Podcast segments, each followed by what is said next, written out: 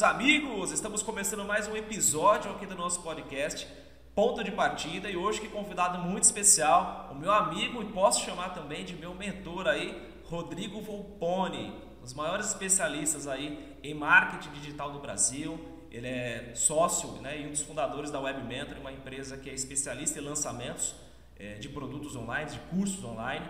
E o Rodrigo ele tem uma história muito bacana porque ele conhece esse mercado desde que ele se formou no Brasil. Então é um cara que viu toda a formatação desse mercado, tudo acontecendo e colaborou muito para o mercado chegar aonde ele chegou. Então para mim é uma honra ter o Rodrigo aqui com a gente, uma pessoa do calibre do Rodrigo, porque é um cara que tem uma visão muito bacana e tem muito para colaborar com você que está aqui assistindo, você que está aqui acompanhando. Rodrigo, seja bem-vindo, cara. Prazer em estar com você. Ô Renan, primeira honra é minha, não é sua não, é minha de estar tá participando aqui de ter a oportunidade de poder compartilhar um pouquinho da nossa experiência, né, acumulada aí ao longo dos anos. E se a gente puder contribuir também para quem está do outro lado, né, será de enorme valia, muita honra poder fazer parte disso.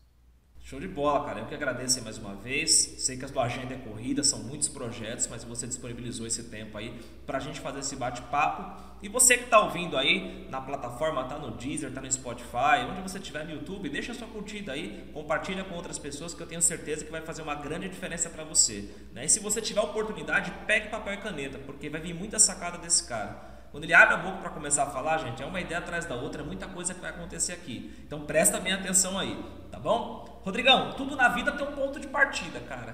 Qual é que foi o teu ponto de partida?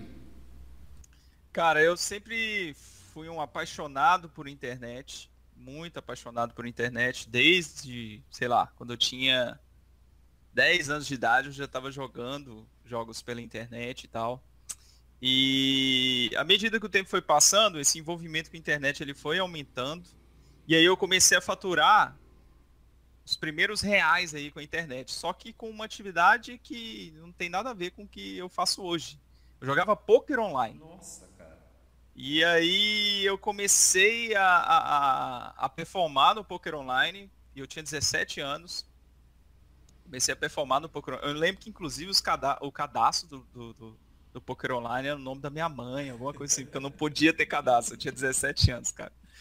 E aí eu tava jogando lá na, na, na conta dela e eu comecei a, a, a, ganhar os meus primeiros reais. Aí, na verdade, o primeiro torneio que eu ganhei foi 3.200 dólares. Nossa! Com 17 anos e, tipo, dólar naquela época, eu lembro que era, teve algum problema cambial aí, tava mais de 4 reais, então Nossa. imagina a grana que eu vi na minha conta. moleque 17 anos vendo mais de 10 mil reais na conta, eu falei, não, gente, isso aqui que eu quero fazer da minha vida, isso aqui que é o top e tal. E e aí eu fiquei nesse lance do poker online durante quatro anos, com idas e vindas, participando aí de vários torneios no Brasil, que eu gostava também de jogar presencialmente com os ídolos que eu tinha na época, né? O pessoal que já estava se destacando muito no poker online. Com 18 anos eu comecei a participar oficialmente, né, dos, desses torneios.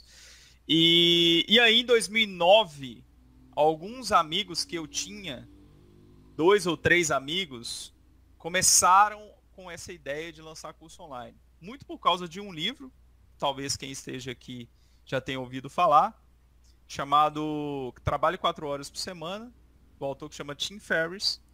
E nesse livro ele ensina uma metodologia de vendas lá, chamada Dropshipping.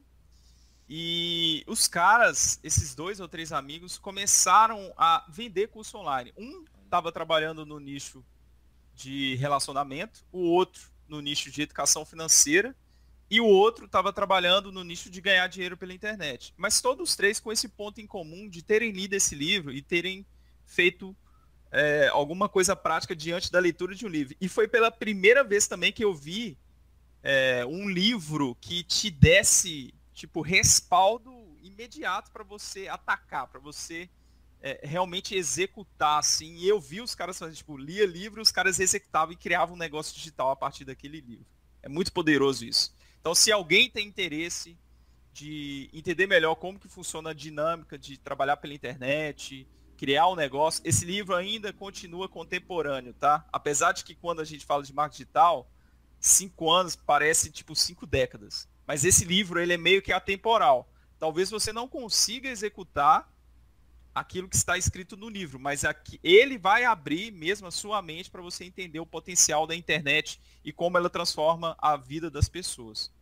E esses três caras começaram a, a produzir e a vender os cursos online. Um deles, que é meu amigo, que é o Caio, ele era estagiário de engenharia. Ele estudava na Cefet, uma faculdade pública aqui de, de BH. E três meses depois esse cara tá fazendo uma Eurotrip. E eu fiquei louco com isso. Eu fiquei louco com isso. Falei, gente, o que, que esse cara tá fazendo da vida? Eu quero também fazer isso aí e tal. Aí eu comecei a sediar o Caio. O que você tá fazendo e tal? Conta aí, que não sei o quê.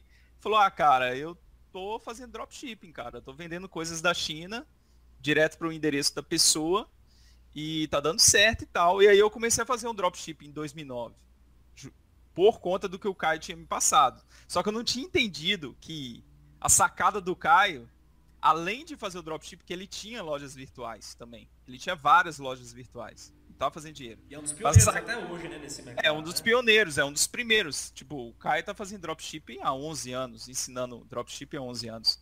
Só que a grande sacada dele era vender o curso para ensinar as pessoas a fazer dropshipping. É isso que tinha dado o potencial de escala que ele estava tendo, que ele estava faturando muito. Então as lojas davam renda, sim, ele ganhava bem com as lojas, mostrou as lojas, mostrou a quantidade de vendas, mostrou o potencial disso, mas ele estava ganhando muito com os cursos. E eu fiquei fazendo dropshipping durante algum tempo e aí eu faço um blog de empreendedorismo. Eu sempre fui apaixonado por, pela questão de empreendedorismo, criar negócios. Era, eu lia bastante a respeito disso, me encantava com as histórias, cantava com a história do, do Steve Jobs e falando, falava assim, cara, eu acho que algum dia na minha vida eu quero fazer um, um empreendimento, quero atuar na sociedade de uma maneira mais enfática e eu enxergo o empreendedorismo como um caminho para isso, né? E aí em 2011, quando eu já tinha criado esse blog, depois de três meses de blog, eu peguei os cursos desses meus amigos, do Caio e do Seiti Arata, que ele tinha um, um curso de educação financeira. Classe e comecei né? classe alta. a classe alta. E aí eu comecei a divulgar no meu blog. E com três meses eu fiz as primeiras vendas como afiliado. Esse ato de fazer essas vendas me trouxe a revelação de que esse era um negócio que eu realmente queria fazer. Tipo, olha que legal, eu produzo um conteúdo, me esforço por isso, faço uma indicação, alguém compra através do meu link e eu sou remunerado por isso. E isso daí eu me identifiquei muito com isso. Falei, cara, é isso aqui mesmo que eu quero fazer. É isso mesmo.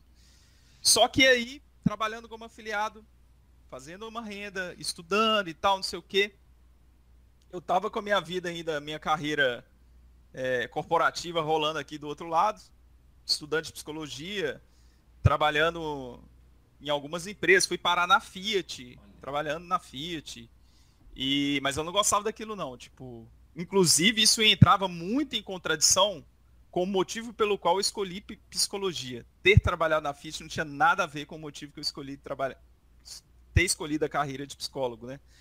Porque era muito operacional, era muito chato, era é um sistema muito engessado, muita hierarquia, muita competição. Isso daí me desagradava muito, não era minha minha cara. E, e aquilo estava me fazendo mal-estar psicológico, né? Tava afetando a minha saúde mental trabalhar naquele lugar. E, e aí eu estava fazendo essas minhas coisas como afiliado, trabalhando na Fiat, até que teve um dia que eu tive uma epifânia, assim, tipo um surto. Eu falei, cara, não quero mais trabalhar na Fiat. Nisso eu já estava morando com a Lu, a gente era namorada, a gente morava juntos, compromisso de pagar todas as contas da casa junto com ela, fazer tudo. E ela estava vendo o que estava acontecendo comigo, que eu não estava legal. Tipo, quem aqui que está escutando isso já rolou a música do Fantástico domingo e pensou assim: "Meu Deus, vai começar segunda-feira". Eu tava desse jeito dava a musiquinha do Fantástico, acabou, cara. Eu vou ter que acordar amanhã 5 horas da manhã para ir para aquela porcaria de fábrica. Olha como é que eu tô falando aí, Pri, não. Tem coisa, eu aprendi coisas boas lá. Eu aprendi coisas boas lá. Eu falei, nossa, vou ter que acordar 5 da manhã para ir. Aí eu já começava a ansiedade. A ansiedade, olha só como é que a minha, minha cabeça estava. eu começava a criar estados de ansiedade em mim, porque o domingo estava terminando.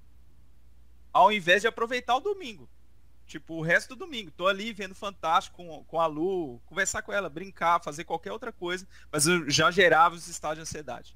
E aí eu tive essa epifânia, eu tive um surto. Falei, cara, não quero.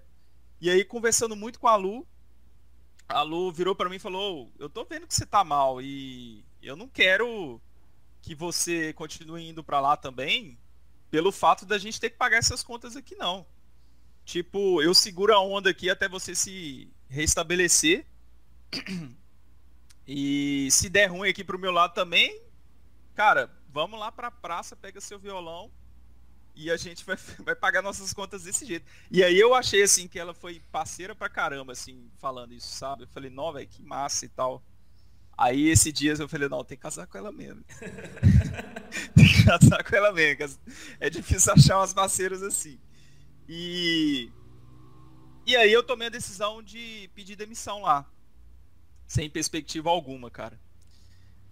Quando eu peço demissão, me dá um, um assim, eu falo, olha, vou mandar um e-mail para Hotmart, vou mandar um e-mail para o João Pedro. Eu já tinha conhecido o João Pedro em uma oportunidade. E mandei esse e-mail. No mesmo dia, o João Pedro marcou comigo para fazer uma entrevista. Dois dias depois. E como providência divina, na outra semana eu fui trabalhar na Hotmart. Nossa.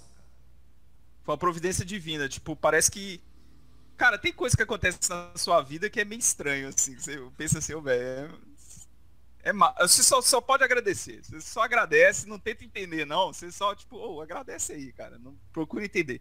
Mas parece, a sensação que eu tenho é que aquele mal-estar em mim estava sendo gerado porque eu precisava mover, eu precisava sair do lugar.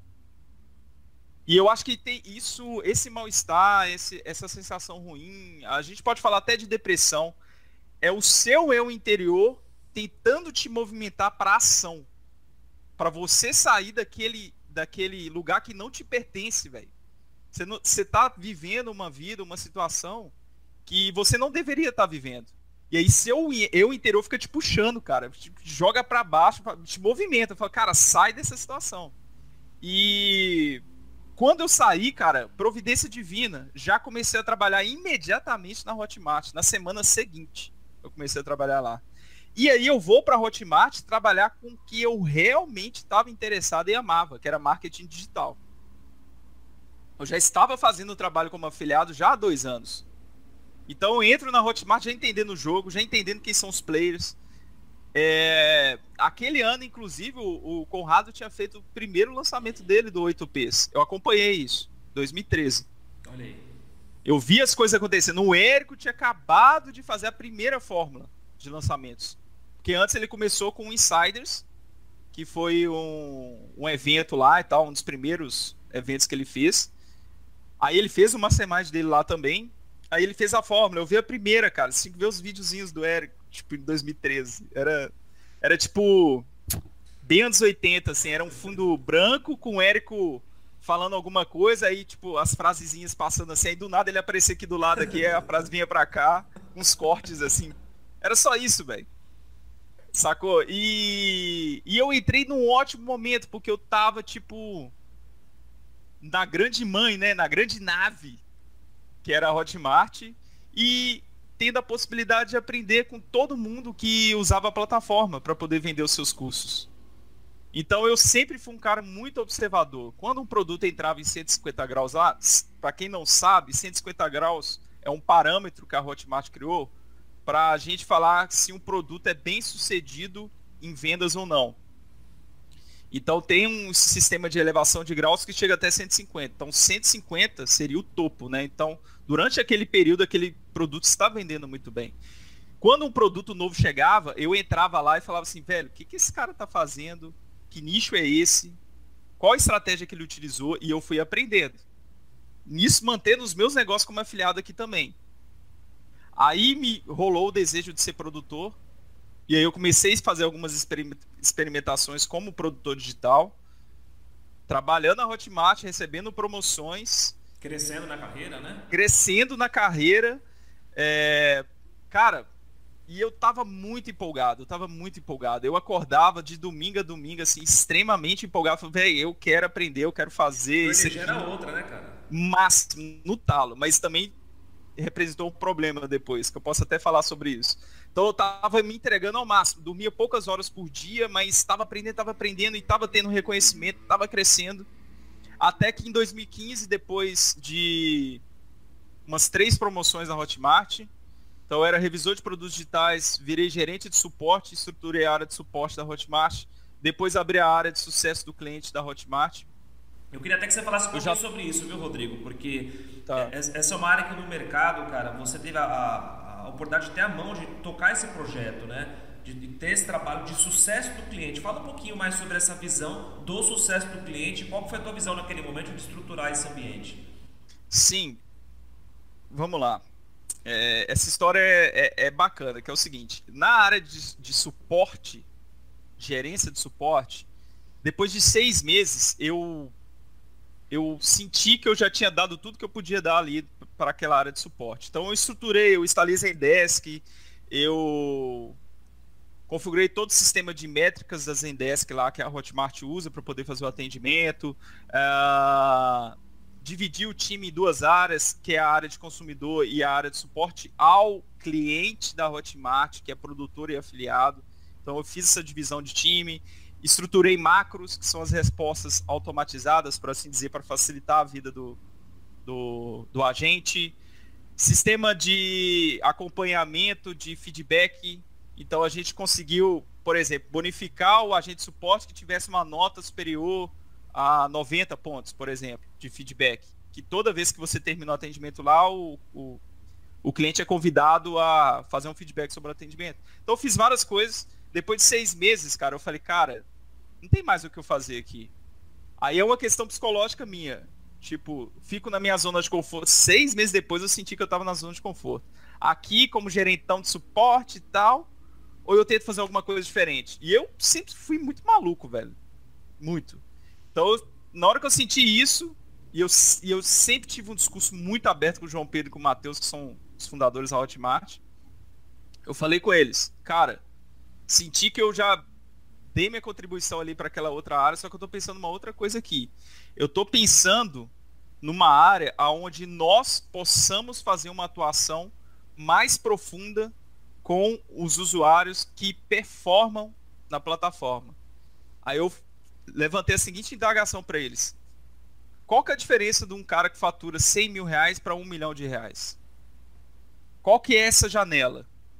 E como que a gente entra dentro dessa janela e faz intervenções para que esse cara atinja o um resultado mais rápido? É isso que eu estou pensando dessa nova área.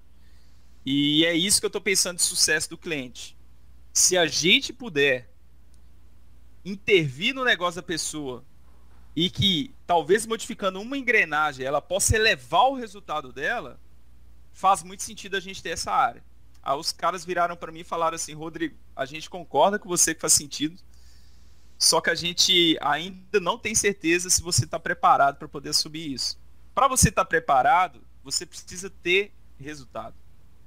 Você precisa fazer um lançamento que dê certo. Como que eu vou te colocar aí para tipo, orientar alguém que está fazendo um milhão de reais no lançamento aí se você não tem essa expertise. Naquela época, o insight que eles tiveram foi esse. Hoje a Hotmart é outra coisa, tem um sistema lá sério de compliance, ninguém da Hotmart pode trabalhar com lançamento, tem um monte de regras lá que, que não é possível mais isso. Mas para mim foi o caso. Então eles falaram isso para mim, pô, como que você vai mentorar alguém, dar um, um, feedback a alguém se você não tem resultado? Que, que eu poderia fazer com isso, Renan? Poderia ficar chateado, tipo, bem nervoso, ou poderia falar assim, vou fazer o lançamento. eu fui pelo segundo caminho, que é minha cara isso aí, cara. Falei, aí eu virei pra e falei, então o problema é que eu não fiz um lançamento ainda. Então tá. Cara, meu irmão tem uma empresa de manutenção de notebooks. Eu falei, é você mesmo. Nunca tinha gravado vídeo, nunca tinha feito, cara, nada do digital. Nada, nada. Hoje ele tem uma fanpage até com 50 mil pessoas, porque isso aí é tipo rebarba do trabalho que eu fiz lá, no lançamento dele. Aí, falei, vou fazer o lançamento. Meu irmão, cara, quando eu, quando eu pedi pra ele gravar o primeiro vídeo, eu falei, cara, não vai dar. Não, não tem como, velho. Não vai dar tempo, eu preciso fazer isso rápido. E aí, eu fiz a fórmula para ele, comprando o tráfego, assim, fiz um, uns três ou quatro meses de conteúdo gratuito, depois coloquei todo mundo em fórmula. Ele não tinha como gravar CPLs. O que, que eu fiz, cara? Minha voz é muito parecida do meu irmão, muito parecida com a dele. Eu mandei lá, tipo, VCL clássico, que é colocar, tipo, a tela com as legendas e narrei em cima, cara. Narrei o vídeo. Aí quando precisava ir para a parte prática do conteúdo, aí eu voltava pro meu irmão, só que com a câmera em cima da bancada dele, com ele operando a manutenção do notebook lá. Nossa, cara. Cara, o primeiro vídeo de CPL gravado desse jeito, com ele, né? Que ele, a gente colocou a câmera assim, ó. Pra cima, a bancada tava aqui embaixo. O primeiro vídeo foi gravado com celular, velho. Porque a minha câmera que eu comprei não tinha chegado. Ou seja, o desejo era muito grande. É por isso que eu fiz. A vontade era muito grande. E quem não tem cão, caça com gato, irmão. A câmera não chegou, vai com o celular mesmo, vai com o Motorola. Eu lembro que era o Motorola X, Moto X, velho, que eu tinha. Nossa. Vai com o celular mesmo, aí todos os dias. Eu morava onde, gente? Eu morava. Ah tá. Eu morava relativamente longe do meu irmão. De 15 a 20 quilômetros com trânsito. Eu tava indo todo dia na casa dele, velho, gravar vídeo. Até que chegou uma hora que ele falou assim, cara, você já veio aqui uma semana. Deixa que eu faça esse negócio aqui, você não precisa vir, não. Aí eu te faço o upload do arquivo lá pra você poder editar e tal. E eu editava, eu fazia tudo. E aí eu fiz esse primeiro lançamento dele do 000. Eu gastei. Acho que foi 5 mil reais, cara, de tráfego. E a gente vendeu mais de 50 mil no primeiro lançamento. E aí, eu marco uma reunião com o João Pedro e com o Matheus. Não, qual que é a pauta e tal? Aí eu lembro, assim, que eu virei o notebook para eles. Falei, tá satisfeito? Provei que dá pra, dá pra explicar alguma coisa para alguém? Aí os caras olharam assim, pô, você fez o lançamento mesmo? Deu certo? Eu falei, deu, ué. Aí os caras, não, beleza então, então a gente vai migrar. Então tá. Aí, uma, um mês depois já migrou para essa área de sucesso do cliente. E esse conceito de sucesso com, com o cliente a gente pode estender para vários setores diferentes. Se você tem uma área na sua empresa que é dedicada à elevação de resultados dos seus clientes, é natural que esse cliente seja um cliente recorrente. É natural que esse cliente compre outras coisas sua. Por isso que eu penso que quando a gente está a gente está falando sobre atendimento, não basta que você faça suporte. Isso acontece demais com quem trabalha com digital, até no offline também, tipo, ah, tá chegando muita demanda de, de, de clientes aqui, eu não tô conseguindo lidar com isso, que eu tenho outras coisas para fazer. Aí contrata alguém que não tem perfil para poder fazer aquela tarefa, né? Então, no nosso caso aqui do digital, muita gente contrata um cara que, só, que faz o básico, é tipo responder e-mails. Ah, esse cara sabe responder e-mails, então eu vou contratar ele. Não é isso. A gente precisa contratar pessoas que, primeiro, têm interesse genuíno em quem está do outro lado.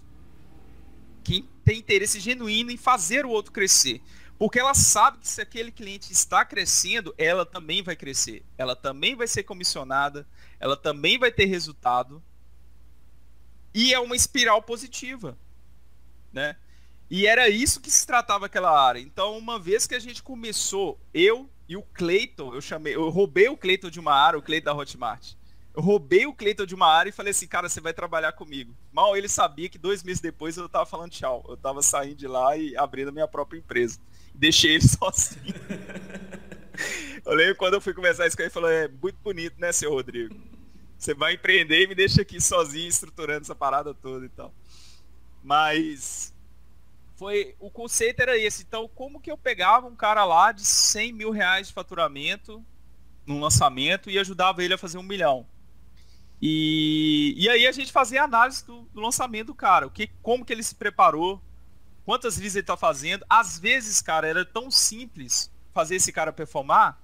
O cara já tinha um nível de conhecimento técnico muito bom, já sabia o que fazer para executar a estratégia de lançamento, mas tinha algum tipo de trava, cara na mentalidade. E aí quando eu falava pro cara, quanto você pretende faturar? Aí o cara, ah, 300 mil. Quando você, quando você faz essa pergunta, todo mundo vai falar um número bem grande. Aí eu, mas quanto você pretende investir? Aí o cara, 10. falei, não, tá errado, velho. Você quer faturar 300 e colocar 10? Eu não tô dizendo que é impossível. Até acontece. Mas não é tão frequente assim, não. Você realmente quer faturar 300, cara? Quero. Então você vai ter que tirar o escorpião do bolso. você vai ter que investir mais, cara. E aí esse cara, não, beleza. Acho que eu vou investir mais. Aí esse cara saía de 10 para 30. Aí quando esse cara colocava 30, ele chegava nos 300 que ele queria. Sabe? E aí eu tem muitos casos assim, cara. Tem muitos casos onde a pessoa é técnica, ela sabe o que fazer e tal, mas ela tem medo de se expor ao risco. E empreender, velho, é, tem tudo a ver com, com se expor ao risco, né? Para momentos de crescimento. Você sempre, quem está empreendendo, quem está aí do outro lado escutando isso, você sempre vive uma rotina entre superar risco e zona de conforto. Superar risco e zona de conforto. E quando você está na zona de conforto, muitas vezes você não percebe que você está. Você acha que você está. Ah, você acha que você está fazendo a sua parte para faturar e tudo mais. Mas no momento que você conversa com outras pessoas, você tem novos insights, você começa a refletir sobre o seu negócio que está acontecendo e fala: caramba, cara, eu acho que eu tenho condições de aportar mais num, num processo de lançamento ou no novo negócio aqui, mas eu estava segurando a rédea. Isso é zona de conforto. Você está numa zona confortável e você não quer se expor ao risco, né? Então, o tempo inteiro, aí você toma essa decisão. Não, vou, vou arriscar dessa vez, vou colocar mais. Aí você se expõe. Expor tem risco pode acontecer de você falhar, pode acontecer de você perder. Mas se você ganha, se você ganha, pô, cara, a decisão foi fundamental. Quando eu chego pro João Pedro e pro Matheus e falo com eles, cara, vocês já sabem que há muito tempo o que eu tô ganhando por fora da Hotmart é superior ao que vocês estão me pagando, né? Vocês já sabem disso. Os caras sabiam, porque eu conversava bastante com eles. Só que agora eu já acumulei uma grana muito boa, tipo, mais de dois anos de salário.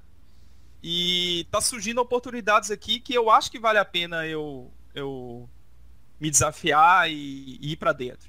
Aí o João Pedro falou assim, cara, eu sempre soube que um dia você falaria isso para mim, mas eu não imaginava que fosse tão rápido. Mas eu quero muito que você seja bem sucedido, velho, que a gente gosta muito de você. E foi uma conversa muito boa, assim, tal. Só que ninguém sabe. Mas quatro meses antes, esses dois caras sentaram comigo e me fizeram uma proposta de. O, mercado chama de stock options. Eles fizeram uma proposta de ações na Hotmart. Tipo, ó, Rodrigo, você vai ter X mil reais de ações hoje, em 2015, a cotação.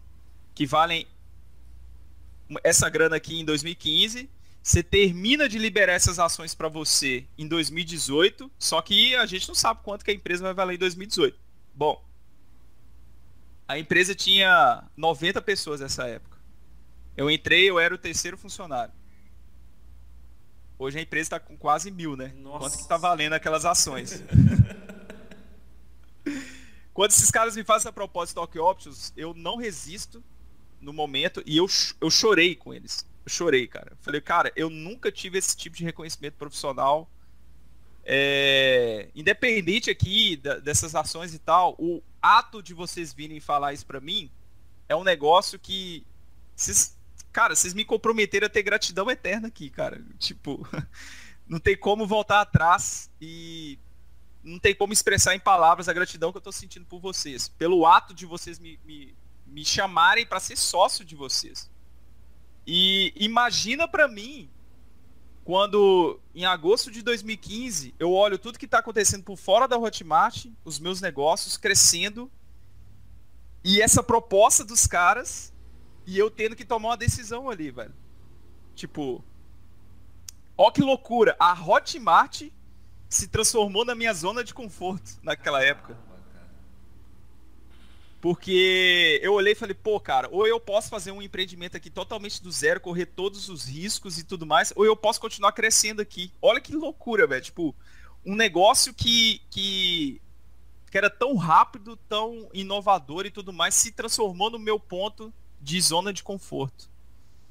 E, mas eu decidi, velho. E a Lu também já estava bem acelerada. Eu eu introduzi ela no mercado em 2014, início de 2014, início de 2015 ela tava dando já, tipo, consultoria, velho. E, e a Lu, ela tava bem alavancada, ela ia mexer com lançamentos mesmo. E ela falou, cara, ou é você ou eu vou ter que arrumar outra pessoa para poder fazer isso.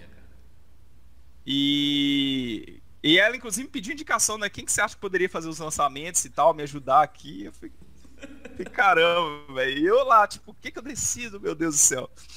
Mas eu tomei a decisão pelo o que era mais arriscado. E aí eu empreendi.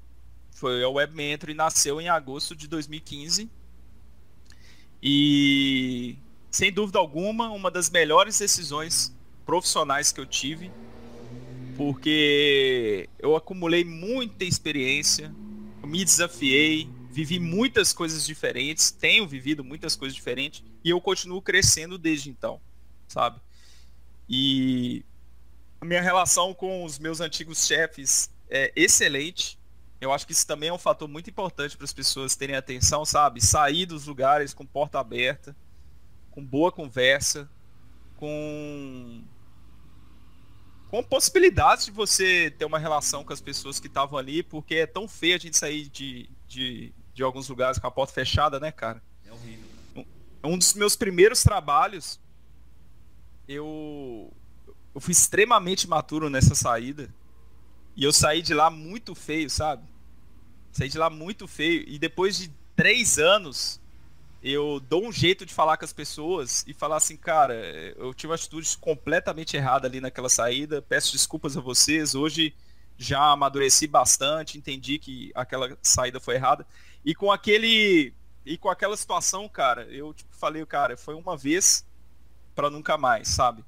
E com a Hotmart foi completamente diferente. Hoje eu tenho o WhatsApp do João Pedro, do Matheus, converso com eles, eles sempre estão dispostos a me ajudar, me aconselhar, pô, faz toda a diferença. Essa daí, gente, vocês escutaram toda essa narrativa aí, essa daí é a minha história. E cara, sabe o que eu acho muito bacana? É que você, durante esse trajeto, você é um cara que tem muitas habilidades. Até a gente batendo papo nos encontros, inclusive eu faço parte do Mastermind do Rodrigo, eu queria que você falasse um pouquinho sobre isso. Qual, da onde você tirou essa ideia de criar esse grupo de lançadores? Né? Você criou, acho que talvez, o primeiro Mastermind focado para esse grupo, né? Da onde que veio essa ideia, cara, dessa, dessa necessidade? Inclusive, você também fez isso lá na Europa. Você foi lá ajudar o pessoal lá fora a entender sobre esse mercado, né? Conta um pouquinho pra gente. Tá. É uma coisa que eu percebia desde o momento aí que, que eu abri o WebMentry era que havia uma, um, um certo isolamento entre as empresas de lançamento. É tipo assim, Coca-Cola e Pepsi. E aí ficava um, um cenário tipo amistoso quando tinha eventos. Então todo mundo se encontrava, e aí, como é que você tá? Tudo bem? Como é que estão os negócios aí? Mas nos bastidores rolava uma competição. E isso era algo que me incomodava muito, assim. Me incomodava muito, porque eu pensava, velho, isso desde que eu abri a web e comecei a fazer lançamentos, eu não conseguia atender ninguém depois. Porque a gente passa a escolher. Isso, isso que é o fantástico de quem está trabalhando com lançamento de curso online. Quando você começa a performar, você passa a escolher clientes.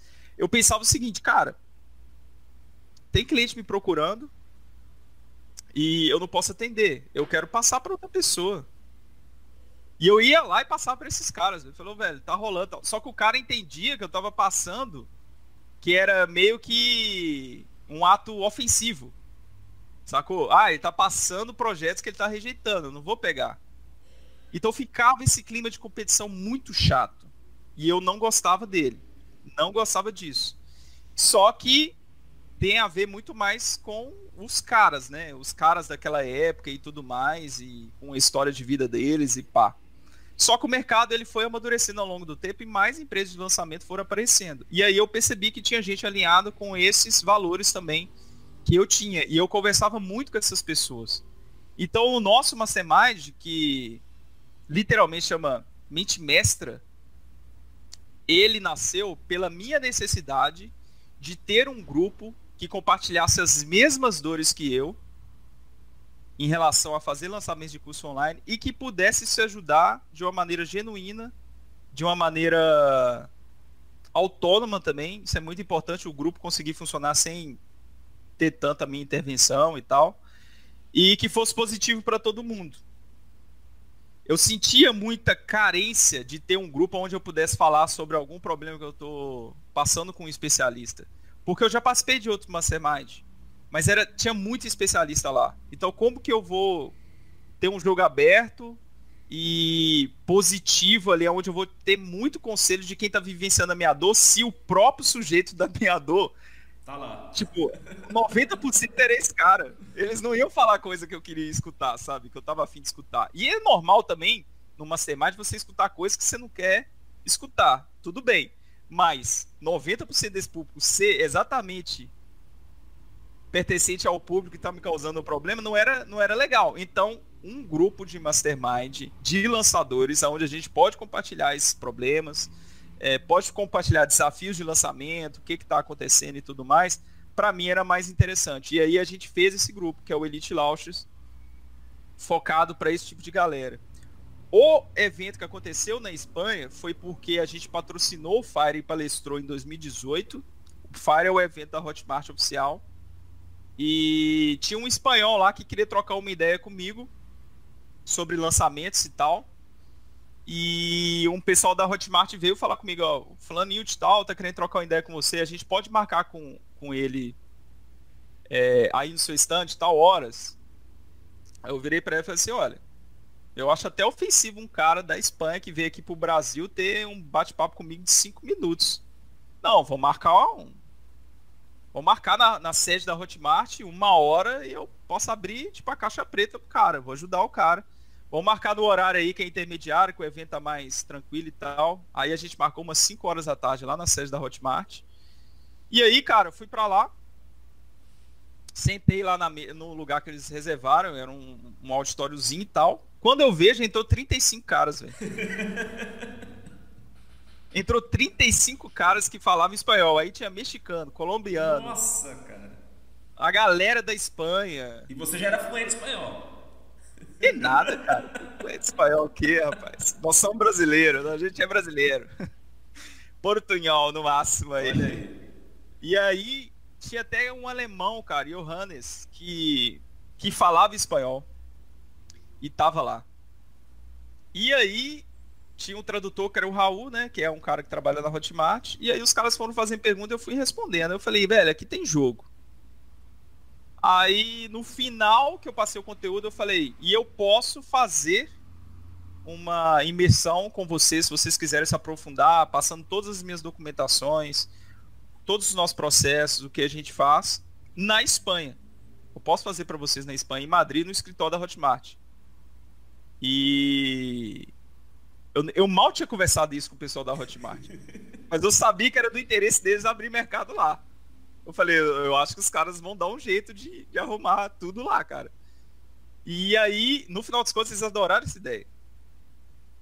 Aí os caras, ah, beleza e tal. Eu falei, olha, então fica à disposição aqui, eu preciso voltar pro evento. Tá acontecendo lá, meu stand tá lá e tal. Aí cumprimentei todo mundo e tal, saí fora. E nisso a Maíra, que era outra pessoa da Espanha que tava lá, e é uma brasileira que trabalha no escritório da Hotmart, já começou a mandar inbox falando, tem gente que quer pagar. Tem gente que quer pagar e tal. Quanto que você vai cobrar? Aí eu tava pensando sobre ticket enquanto eu tava no evento, resolvendo muitas coisas, não sei o quê. E naquela correria, cara, eu falei, cara, dois mil euros. Acho que foi dois mil euros. Não sei se foi dois mil ou dois mil quinhentos. Uma coisa. Acho que foi dois mil. Dois mil euros. E no mesmo dia ela já falou, tipo assim, ó, três empresas já pagaram. Nossa. Sacou? Já, já se comprometeram a pagar. Tipo, já se comprometeram, você precisa gerar o, o produto lá na Hotmart para eles poderem pagar e tal. Isso era agosto. Eu marquei o evento para dia 12 de outubro, acho que foi isso, dia 10 de outubro. Então, a gente montou um grupo no WhatsApp com os caras que estavam pagando, e esses caras que estavam pagando, eles falavam com os outros caras que eles conheciam do mercado deles, que eles iam participar desse evento, e eles também foram trazendo. No final das contas, a gente fez o evento com umas 15 empresas lá, Nossa, mais ou menos. Cara. A gente fez com umas 15. E deu super certo, foi muito bom, mas eu pensei, caramba, velho, eu tô. Primeiro que, de um ponto de vista de identidade, como brasileiro, eu me senti muito orgulhoso. Falei, velho, tá acontecendo algo diferente aqui esse pessoal da Europa, não fosse o caso deles, mas europeu geralmente pensa brasileiro como um cara que está limpando a pia e está servindo comida para os outros. Então ali a gente estava ensinando, a gente está invertendo a lógica de padrões aí que duraram séculos. Brasileiro ensinando europeu o que fazer sobre o trabalho deles e como fazer. E isso me deixou extremamente orgulhoso. Falei, putz, velho, é isso, é isso aqui. É isso, é isso. Que fantástico ter a possibilidade de ensinar os caras e quebrar um pouco essa, essa relação de subserviência do brasileiro com o europeu. E também me fez me atentar a algo do tipo, pô, foi fácil, relativamente fácil vender para o europeu e o Brasil eu não ofereci esse produto ainda, que seria a imersão para ensinar os nossos processos quem é, de, né? de, de lançamento. E, e aí a gente foi pensar em side web, foi estruturar em side web, e aí a gente fez aquela primeira imersão já no ano passado, e que foi super boa, deu lista de espera, e a gente foi muito chato com esse negócio da, da lista de espera, porque a gente queria não só pessoas que estivessem preparadas para poder participar do evento, mas que também se alinhassem do ponto de vista de valores, de ideias e tudo mais, porque a gente estava já com, com a questão do Mastermind em aberto. Então muita gente ficou de fora aí, porque a gente entendeu que tinha alguma coisinha diferente da nossa expectativa, aí falou, ah, não vai rolar. Então vamos fazer só com, com um grupo menor mesmo e tudo certo. E a gente fez esse evento, né? Que foi bom, você participou dele. Cara, uma coisa que me chama muita atenção é a humildade que vocês tiverem e trazer tanta coisa assim pra gente, né? Você pegar tudo que você aprendeu, tudo que você acertou, tudo que você errou e colocar à disposição esse acesso à informação, né? Talvez que você que está assistindo aqui, está ouvindo esse podcast, você tem uma empresa focada no marketing digital, está começando a crescer, você vai passar por dores que você não tinha até então quando você tinha um jogo menor. E ter alguém que vai abrir o jogo para você, te mostrar os pontos, os pontos de acerto, os pontos de erro, te mostrar caminhos, te mostrar direção, isso é muito bacana, né, cara? Você do ponto de vista de literalmente você abriu a porta da sua empresa para que a gente entrasse ali e tivesse uma vivência de todo o processo que vocês estão gerenciando. Então isso para mim foi assim, foi algo extraordinário, cara, assim, foi acima da média. Porque realmente você abriu a porta da tua casa para a gente conhecer e explicou o beabá de como tudo funcionava. Então achei, cara, esse acesso é incomparável, cara. Isso para mim foi tremendo. É, e isso também faz parte da questão dos valores que eu acredito, que é já que eu quero fundar um grupo na base da confiança e, e, e tudo mais, cara, livre acesso, tá tudo aberto aqui, tá os nossos processos, documentação, a gente passou tudo. E, e é isso que a gente quer criar, sabe? Um, uma relação de confiança mesmo. Então, assim, eu preciso dar esse exemplo. Isso é muito importante, né? Todo mundo quer alguma coisa do outro espera que o outro haja de tal jeito, mas como que estão as suas próprias ações? Você está coerente com aquilo que você espera do outro? E eu sempre procuro estar né, dentro dessa coerência, cara. Eu queria passar para vocês que vocês podem confiar uns nos outros. A gente pode confiar no grupo. A gente pode pedir ajuda ao grupo. A gente pode se abrir no grupo. Cara, uma Mastermind aí de 150 mil reais. Mastermind de 50, que foi um que eu paguei. O cara usava pitch de vendas para ficar falando do quanto ele faturou, do quanto ele ganhou. O pitch, desculpa, o hot seat. O cara usava o hot seat, que é o momento que ele tem para se expor pro grupo, para ficar falando dos méritos dele. Ou seja, por que que isso está acontecendo? Porque ali não há confiança. A pessoa se preocupa com o que ela vai expor.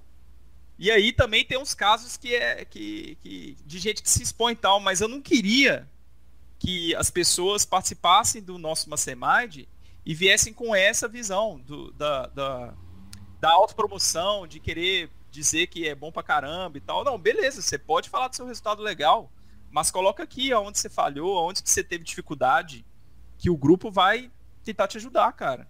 E naquele encontro que a gente fez, no final de fevereiro, foi tremendo foi também, muito, né, cara? Foi tremendo. Foi muito né? bom, cara. Foi muito bom porque você via todo mundo ali. Tem uns caras que estão ali estourados, mas o cara tava com o coração assim de, de humildade de criança na hora da pergunta dele. Tipo, cara, o que, que eu faço, velho? O que, que vocês acham que a gente poderia fazer? E é nesses momentos que foram se reafirmando assim, pô, velho, que legal eu consegui fazer esse grupo com o propósito que é aquele do Rodrigo lá de 2015, velho. Tipo, nó, por que, que não existe esse, esse senso de comunidade, essas empresas que se ajudam, eu passar contato para o outro, o cara passar para mim, o cara tá com uma dificuldade com um especialista, eu falar para ele, a gente se ajudar. Aí eu volto, né? Aquilo que tava acontecendo lá, cara, eu voltava lá em 2015. Tipo, nossa, olha que massa o que tá acontecendo agora. Levou cinco anos pra gente conseguir construir isso. Isso é muito massa, cara. Rodrigão, eu quero aproveitar para fazer uma última pergunta para você. Tem algo que você falou alguns dias atrás e já tinha comentado, e eu não sei se as pessoas já, já tornaram atenção a isso, mas é um conceito que você trouxe que me admirou bastante a ótica como você pensou. Então, por isso que eu estou atribuindo isso a você, que é a tal da órbita dos produtos. Isso é algo muito bacana, essa visão que você colocou, de, de, pensar nos produtos como uma constelação, onde a pessoa tem várias. Eu queria que você falasse um pouquinho só sobre esse conceito para a gente fechar aqui, porque eu acho que é algo que daqui para frente o mercado vai começar a respirar muito isso, e essa clareza da forma que você trouxe ficou muito fácil nessa metáfora que você interpretou e trouxe isso como modelo de vendas, inclusive. Certo.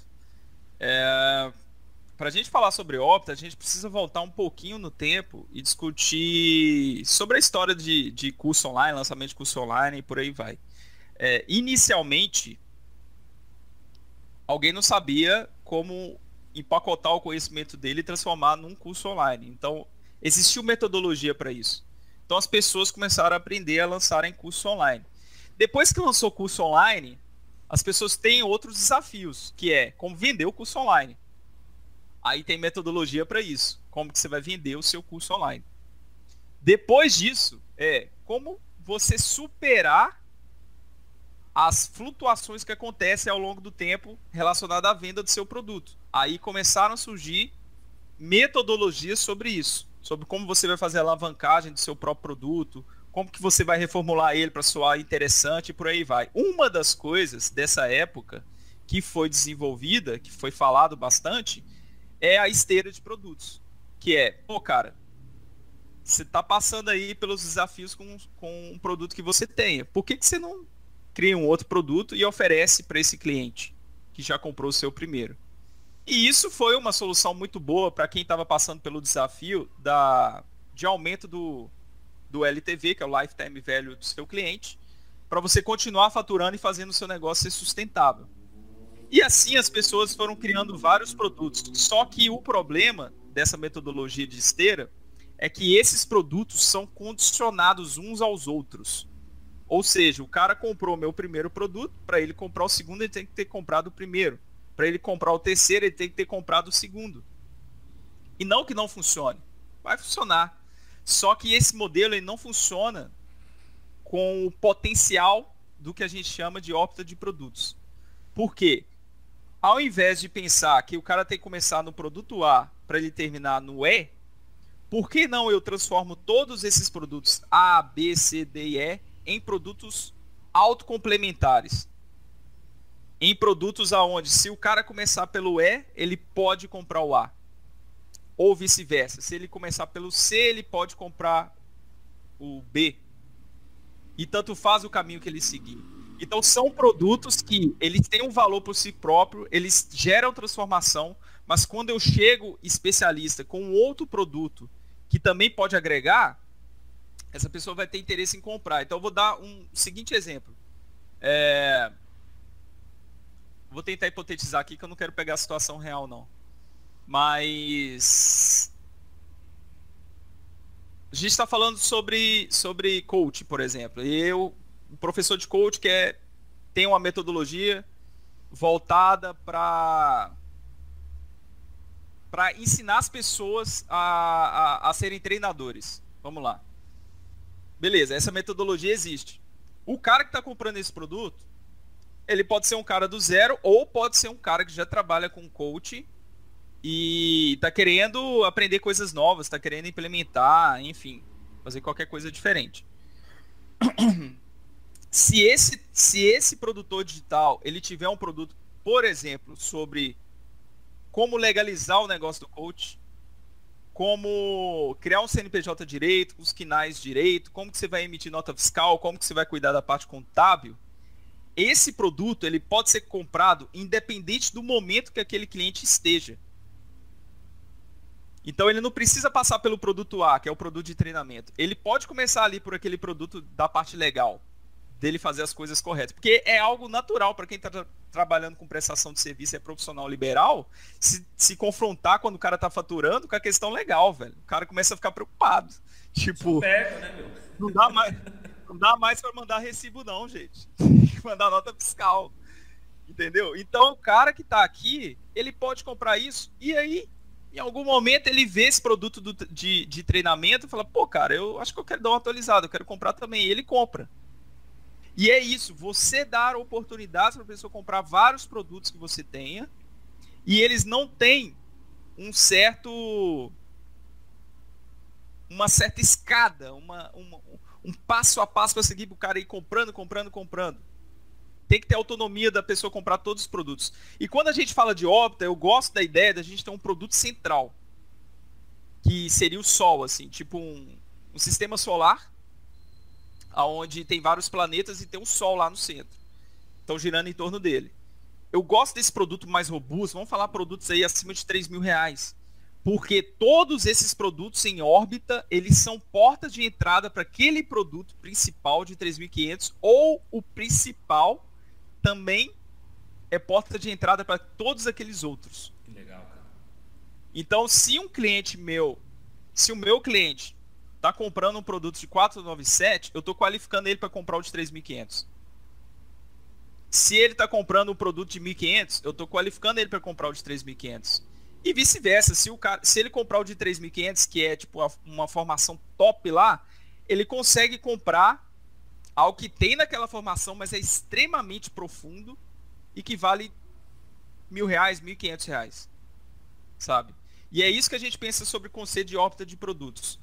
E a, a gente pode extrapolar isso e pensar para prestação de serviço qualquer, ou, ou, qualquer coisa que você esteja trabalhando com pessoas, você é profissional liberal. Ao invés de você pensar que um produto que você ofereça esse produto tem que estar tá amarrado a outro produto que você vai vender, começa a modificar um pouco o que você entrega para você ter condições de ofertar todas as coisas ao mesmo tempo e a pessoa poder fazer qualquer uma delas, quando ela quiser. Aí você consegue fazer com que o seu cliente compre mais os seus produtos. Cara, eu quando eu vi esse, esse conceito pela primeira vez, no encontro inclusive, achei muito fantástico. Logo depois você colocou isso no Instagram. Eu falei, opa, peraí, tem coisa pra gente prestar atenção aí. Então foi muito bacana você trazer essa visão. É como se fosse um self-service. O cliente pode escolher o que ele quer se servir. Não necessariamente ele tem que começar pelo salgado, ele pode começar pelo doce, pode começar por onde ele quiser. Né? O papel está no momento do cliente, na dor que ele está sentindo, ele pode escolher aquilo que mais convém para ele.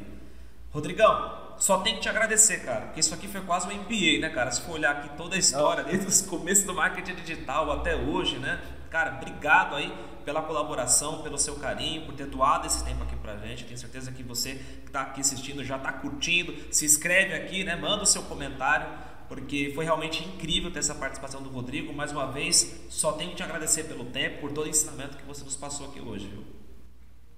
Não, eu que agradeço a oportunidade aí, Renan. Obrigado bastante pelo convite. Gosto muito de você. Sei do trabalho de excelência que você faz para ajudar as pessoas e conta comigo aí, cara. Quando você precisar, só mandar mensagem, só dar o ligão que estou à disposição. Tamo junto, cara. Então, pessoal, compartilhem, mandem nos grupos do WhatsApp, compartilha no teu Face, no teu Insta, onde você estiver assistindo isso aqui, estiver pelo, pelo Spotify, pelo Deezer, deixe sua curtida, se estiver no YouTube, manda pra galera, porque eu tenho certeza que vai fazer uma diferença muito grande na vida de quem ouvir aqui, quem assistir o nosso podcast, tá bom? Obrigado uma vez, Rodrigo, e a gente se vê no próximo episódio. Até a próxima. Valeu, galera.